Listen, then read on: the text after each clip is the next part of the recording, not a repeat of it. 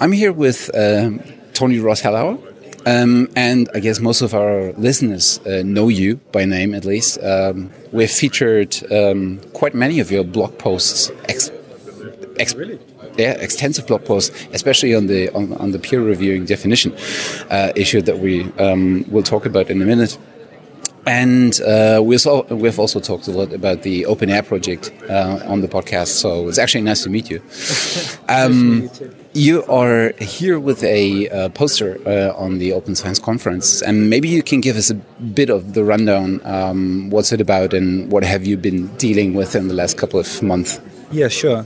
So um, uh, the poster is uh, an overview of our of our activities with open peer review within OpenAIRE. And OpenAIRE is an enabling infrastructure for open science and open access in Europe. And as part of this, we wanted to um, look at uh, open peer review um, to see, uh, uh, first of all, to define what it is, then to survey reviewer, uh, sorry, researcher, reviewer, um, and editor attitudes, and then also to run some small scale experiments with um, some uh, uh, open access and open science publishers. So the first activity was to define open peer review, uh, which you, you, mentioned before, and this um, was a literature uh, review where I, I, found 122 definitions of, um, of open peer review within the literature um, and then analyze these against uh, a total of seven different um, open peer review traits. The main ones being uh, open identities, where the reviewer is aware of the author's identity. Mm-hmm. Uh, no, sorry, the author is aware of the reviewer's identity. Uh, the next was open reports, where re- review reports are, are, published, made public. And the third is open participation, where um, uh, the the pool of reviewers is open, so um, everybody is invited to to review. Um, rather than just the uh, editor inviting two particular reviewers. Um, and I found that, first of all, open peer review is not well defined. Um, or too well defined because I found it, uh, actually within the literature 22 different constellations of all these of these seven different traits. Mm. Um, so there's a lot of um, imprecision about or, um, when we talk about open peer review um, and a lot of conflict about what it actually means. Why do you think that is? Well, I, I, think it's contested ground, the, the, term open peer review. The term open peer review stems from the early 90s. And then it was nothing to do with the open movement, with open access, open science. It was just, you ha- it was um, as the, the opposite metaphor to, to blind review. Okay. okay. So, um, uh, and and this is and this still persists in the definition of open peer review as open identities peer review. Oh, okay. Um, but then with the open access movement and the movement to speed up science to uh, get um, manuscripts online earlier before peer review with preprints, um, the movement to um, make the processes more transparent, so to publish the reviews. Um, and to increase widened participation beyond these closed, uh, quite often quite closed circles within um, particular academic fields. These are all aspirations of open science, and all these uh, aspirations of open science were then brought to bear on on peer review and got um, kind of uh, assumed under this title of, of open peer review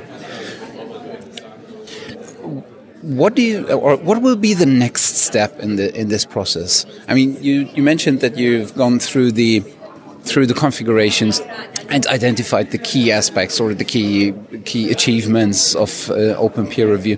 What will be the next step to bring that to maybe uh, to use or to actually find something uh, and have the common sense of the of the vast majority of different def uh, definitions to come up with something that uh, can be uh, relied upon.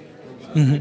Well, the the the next step has to be um, more experimentation mm. and more analysis of whether those so experimentation with these different configurations of so if you if there are 22 different ways to combine all these traits into yeah. open peer review systems which of those systems are best or, or and if any bet- which are, are better than the, the, system we have at the moment, yeah. and in which context and for which purposes. Um, and the the evidence base, the evidence base that we have at the moment to make decisions on this um, is just vanishingly small, and it's um, uh, in, that's true of peer review in general. Um, uh, but it's especially uh, true of, of, open peer review. And so we just need more experimentation, um, more innovative publishers uh, trying out these um, innovative uh, techniques, and then we need more rigorous scientific analysis of do these techniques lead to better review and in the end better papers? Does it um, uh, on, on costs, for example, does it take less time? or is it less expensive? And if not, how much more expensive is it? Is it worthwhile to? Um, uh, so, and all these kind of cost-benefit analyses. When you think that the um, the, the scientific literature industry is worth 10 billion a year, and that the open peer review is really the gatekeeper to uh, the to to the scientific literature, the the fact that there isn't a lot more investment in research on how that peer review works is, uh, to me, uh, almost scandalous. Did you already come up with also a definition of what better peer review is? I mean, what is the best peer review that we should strive for? um, yeah, no, uh, because because I, I, think that it's always going to be um, it's always the best system will always be best for a defined group for a defined purpose. And so there are a lot of differences between disciplines, and a lot of differences are about attitudes. Um, but uh, you can't just discount them and say, well, um, and, and, at the same time, um, are we talking about peer review for uh, grant proposals, or are we talking about peer reviews for articles or for conference papers and so on? So, um, no. Uh, what I can say is that the, from the results of our survey, we can say what the people who responded to our survey really responded to from these um, open peer review traits, and what they didn't respond to. So, um, the the the um, the most popular traits within our survey, where um, in all cases, well over 50% were um, either um, believed that it would make peer review much better or better, is uh, final version commenting, so being able to uh, comment on a final version of record publications, publishing review reports, and the, the most um, uh, highly regarded trait was actually open interaction, so o- allowing or facilitating interaction between the author and the reviewer to open up a dialogue um, uh, to uh, to work on the improvement of the paper. And what they really didn't want, um, only 31% um, actually thought that this would make it better, and more than 50% thought that it would make it worse. The, the, this trait is open identities. So the idea of reviewers being known to authors.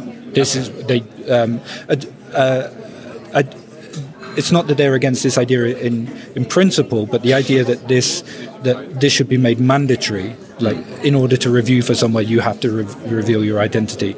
Our respondents really push back against, which would kind of contradict that they also want to have a more close dialogue in between the reviewer and the and the author, right? Yeah, yeah. Um, it, it's very strange, but the thing about the internet, of course, is that behind the screen, no one knows you're a dog. Oh, right. And so, yeah. um, you you and and this is the thing about all these traits is that you can have these different traits. Um, independent of each other, and that you could open up interaction, but of course, um, that within a within a, a larger or, or the most open model, you would have open identities um, online linked to open interaction, very much like you have with F1000, for instance. Um, but uh, again, uh, whether this is the best system or not, um, uh, in terms of producing better papers um, and making improving the rigor of the of the, the scientific record, um, these these are questions which there is just not enough evidence to answer. Would you say that uh, something like that uh, could be a kind of a blueprint uh, for a technical solution for peer review? So the the different key aspects, for example, being features that you can switch on or off depending on the context you're in. Yeah, absolutely. But this is kind of already the case. So, for example, you can already sign your review reports yeah. if you want to. If you're a reviewer, you can just put your name, and some editors will remove it, but many, many won't. And so you can have open identities. Um, but yeah, uh, I, I, suppose um, if you're if you're a publisher, you want to know uh, what works and, and what works in which circumstances, and what your your uh, your authors and your reviewers and your editors think, what mm. they want as well.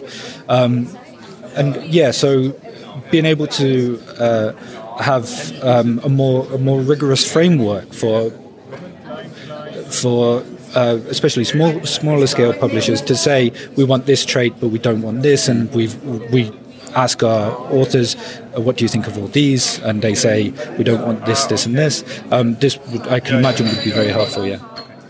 Um, if people are interested, where can they find more information on this? So uh, the uh, OpenAIRE portal is openaire.eu. Um, there's a lot of information on our blog, blogs.openaire.eu, and you uh, find us on Twitter as well. Cool. Tony, thanks. Thanks, Matthias.